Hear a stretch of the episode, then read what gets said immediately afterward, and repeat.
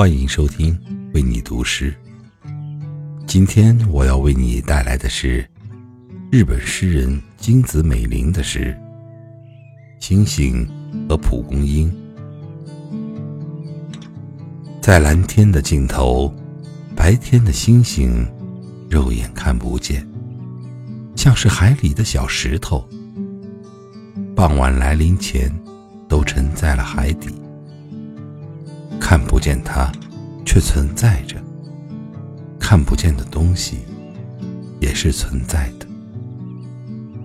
枯萎凋谢的蒲公英，在瓦缝里不作声，一直躲到春天来。肉眼看不见它顽强的根，看不见它，却存在着。看不见的东西，也是存在的。